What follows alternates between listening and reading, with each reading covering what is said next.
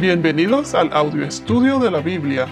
A continuación, la lectura de las Escrituras, una breve explicación y los versículos que se relacionan. Génesis capítulo 12.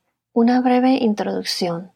Hasta ahora, los eventos del Antiguo Testamento que hemos visto fueron la creación, la creación del mundo, la creación de la humanidad, todo esto en el capítulo primero de Génesis.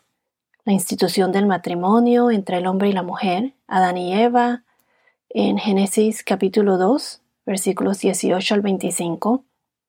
La caída del hombre por el pecado, la caída de Adán, y la promesa de redención que lo vemos en Génesis capítulo 2, versículos 15 al 17 y Génesis 3 del 1 al 24. La promesa de redención esa fue la promesa de Dios de mandar a su primogénito, único Hijo, Jesús, que nacería de la semilla de la mujer, para pagar por nuestros pecados y así ser salvados y poder disfrutar de la vida eterna en el nuevo reino de Dios. Luego vimos la muerte de Abel, con la historia de Caín y Abel, y el nacimiento de Seth, otro hijo de Adán y Eva, que de él es donde nacería la semilla de la mujer que salvaría al mundo de sus pecados. ¿Y quién es esa semilla? Como acabo de mencionar, es Jesús. De la línea de Seth vimos también que Enoch no murió, sino que Dios se lo llevó al cielo. Él anduvo con Dios.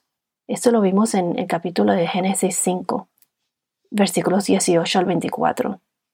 Vimos qué tan grande es la misericordia de Dios que salvó a Noé y a su familia. A ocho de ellos entraron ellos y los animales al arca, y Dios, por su misericordia, los salvó del diluvio, en donde después del diluvio Noé y su familia tuvieron un nuevo comienzo. Recuerden la promesa de Dios de no volver a mandar otro diluvio como ese, como lo fue en la época de Noé, y él estableció, en ese entonces estableció como señal de esa promesa el arco iris. O sea que cada vez que miremos el arco iris es una señal como para recordarnos de su promesa de que Dios no va a volver a destruir la tierra por medio de un diluvio como lo fue en aquella época, un diluvio mundial. Un diluvio que fue a causa de la maldad y la depravación de la humanidad en aquel entonces. Y opino que el mundo de hoy no es tan diferente. Miren cómo son las cosas que Satanás siempre trata de imponer lo contrario a lo que Dios establece para nosotros.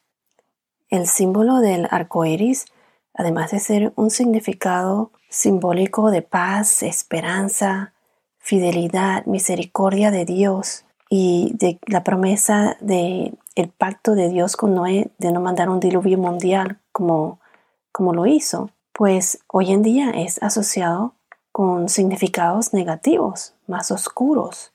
También se usa como un símbolo del orgullo gay. Es el símbolo de la bandera del homosexualismo para la comunidad LGBT. Según la Biblia, que es la palabra de Dios, la función natural de una pareja es entre un hombre y una mujer. Si vamos a Romanos capítulo 1, versículos 24 al 25, o, 24 al 27 nos dice así. Romanos capítulo 1. Por lo cual Dios los entregó a la impureza de la lujuria de sus corazones, de modo que deshonraron entre sí sus propios cuerpos. Porque aquí dice, deshonraron entre sí sus propios cuerpos, porque ellos cambiaron la verdad de Dios por la mentira. Eso es lo que siempre hace Satanás. Cambia la verdad de Dios por la mentira y adoraron y sirvieron a la criatura en lugar del Creador, quien es bendito por los siglos. Amén. Por esta razón, Dios los entregó a pasiones degradantes. Pongan atención aquí, pasiones degradantes, porque sus mujeres cambiaron la función natural por la que es contra la naturaleza, esa función natural. Ahora el versículo 27 dice, de la misma manera, también los hombres, abandonando el uso natural de la mujer, se encendieron en su lujuria unos con otros, cometiendo hechos vergonzosos, hombres con hombres, y recibiendo en sí, en sí mismos, el castigo correspondiente a su extravío. Todo esto nos habla de la corrupción del hombre. Hoy en día todo el mundo quiere decir que la homosexualidad es algo normal, la nueva norma, pero la Biblia dice que es una abominación. Dios la aborrece, es perversión y viene de una mente reprobada. La cultura en el mundo siempre va a cambiar y va a cambiar a través del tiempo, pero la moralidad, la moral que está en la Biblia, eso nunca cambia. La palabra de Dios nunca cambia. Es la misma antes, ahora y siempre será. Si vamos a la primera carta a los Corintios, 1 Corintios capítulo 6 versículo 9, 1 Corintios 6 y 9, nos dice así, ¿o no saben que los injustos no heredarán el reino de Dios?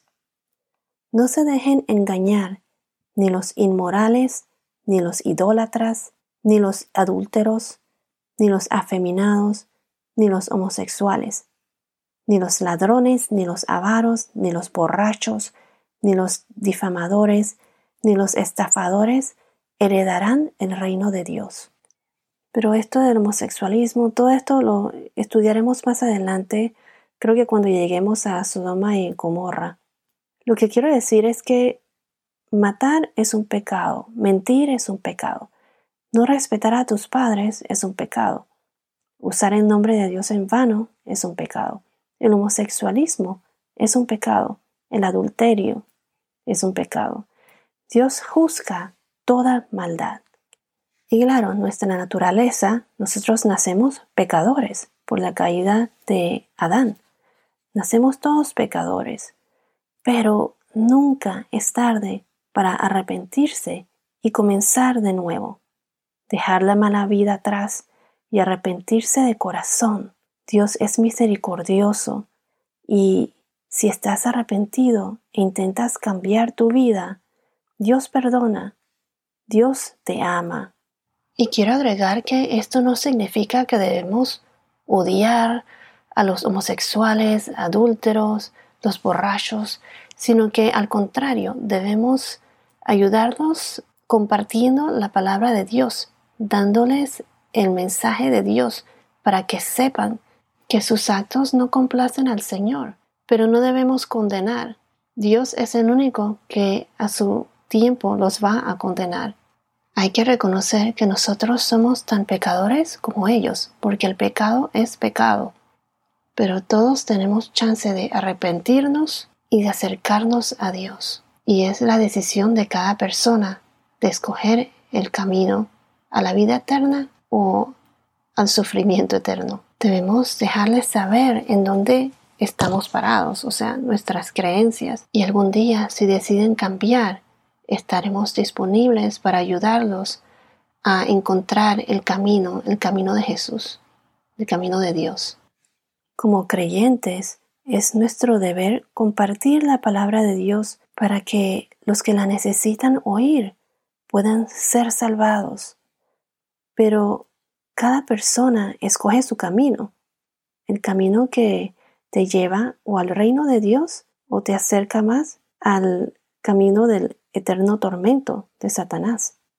Todos nacemos con la libertad de escoger y de escoger qué caminos queremos tomar. Dios conoce tu corazón. Él es el único que conoce tu corazón. Al uno arrepentirse y acercarse a Dios, y tratar de vivir, de seguir el camino de Dios, porque solo lo podemos hacer tratando de hacerlo, por medio de nuestra fe, al reconocer que Jesús murió en la cruz para pagar por nuestros pecados. Al tener fe, recibimos el Espíritu Santo, o sea, tenemos esa transformación en nuestras vidas y el Espíritu Santo nos llena de paz interior nos da los frutos que necesitamos para poder afrontar cualquier cosa. La vida no es fácil y porque uno cree en Dios no significa que lo va a hacer fácil, pero nos da las fuerzas que necesitamos para poder ser, sobrellevar las cosas. Dios es grande y Él te ama. Bueno, me fui por la tangente, pero regresando al tema, otro de los eventos importantes que cubrimos fue el de la Torre de Babel, cuando Dios confundió sus lenguas y se esparcieron todos sobre la faz de la tierra. Eso fue en el capítulo 11. Ahora veremos la conversión, el llamado y la comisión de Abraham. ¿Quién fue Abraham? Porque Dios lo escogió a él. ¿Qué tenía él de especial? ¿En quién creía Abraham? En medio de esa cultura en donde vivía, en donde, habían un montón de dioses. Abraham no persiguió la grandeza, sino que siguió a Dios e hizo lo que Dios le indicó.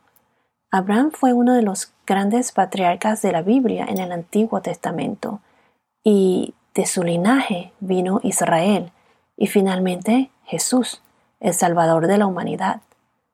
Cuando nos sometemos a Dios y seguimos sus caminos e instrucciones en lugar de los nuestros, estamos avanzando o dando un paso adelante hacia el reino de Dios. Voy a repetir esto.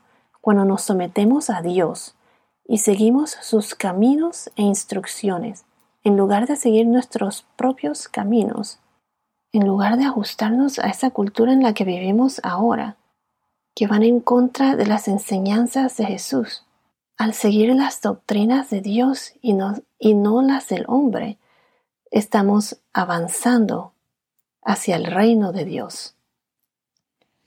Babel fue todo lo contrario. Usualmente cuando el hombre intenta glorificarse a sí mismo, tarde o temprano, sus planes se arruinarán. Sin embargo, cuando nos esforzamos por glorificar a Dios, nuestra relación con Dios se fortalece y cuando estamos cerca de Dios, todo es posible. Podremos sobrellevar todo lo que se nos ponga en el camino. Ahora vemos el llamado de Dios a Abraham. Veremos cómo Abraham se va de su tierra, se lleva a su esposa, a las personas que estaban con él en Arán, la tierra de Arán. Él se lleva a su sobrino Lot y todas sus posesiones y se dirige hacia Canaán. Veremos su trayectoria. Abraham llega a Canaán pero luego veremos que por el hambre que hay en el país, Abraham desciende a Egipto. En la historia de Abraham dice que Sarai fue una mujer muy hermosa y Abraham, por temor a que lo mataran, le pidió a su mujer Sarai que le dijera al faraón que ella era su hermana, por temor a que lo mataran si sabía que era su mujer, su esposa. En aquella época los faraones podían tomar a las mujeres después de que sus esposos estuvieran muertos. algunos hasta mataban a los esposos y tomaban a sus mujeres. Esa era la cultura de aquella época. El faraón, al ver la hermosura de Sarai, trató bien a Abraham, creyendo que era su hermano. Pero veremos cómo era la cultura en aquella época y qué pasó cuando el faraón descubre que Sarai es la mujer de Abraham. Abraham fue un hombre como nosotros, con pecados, pero tratando de obedecer y de seguir diariamente el camino de Dios, de complacer al Señor. Seguir el camino de Dios no es un camino fácil. Por eso nuestra fe, tener fe, es muy importante. Mantener la fe en nuestro Señor Dios. Y Dios lo puede todo. Y como decía, Abraham fue un hombre como nosotros, con pecados, pero tratando de obedecer y seguir diariamente el camino de Dios, de complacer al Señor. A veces nos salimos o nos desviamos del camino de de Dios, pero por medio de nuestra fe Jesús nos ayuda a encontrar nuevamente ese camino. Por medio de Jesús se llega a Dios, como dice en Juan 14, 16. En Juan 14, 16 nos dice, Jesús le dijo, Yo soy el camino y la verdad y la vida. Nadie viene al Padre sino por mí. en la primera carta de Pedro, del apóstol Pedro, capítulo 3, versículo 18. Nos dice, porque también Cristo murió por los pecados una sola vez, el justo por los injustos, para llevarnos a Dios, muerto en carne, pero vivificado en el Espíritu. Bueno, esto es todo por ahora. Que tengas un día muy bendecido y hasta la próxima.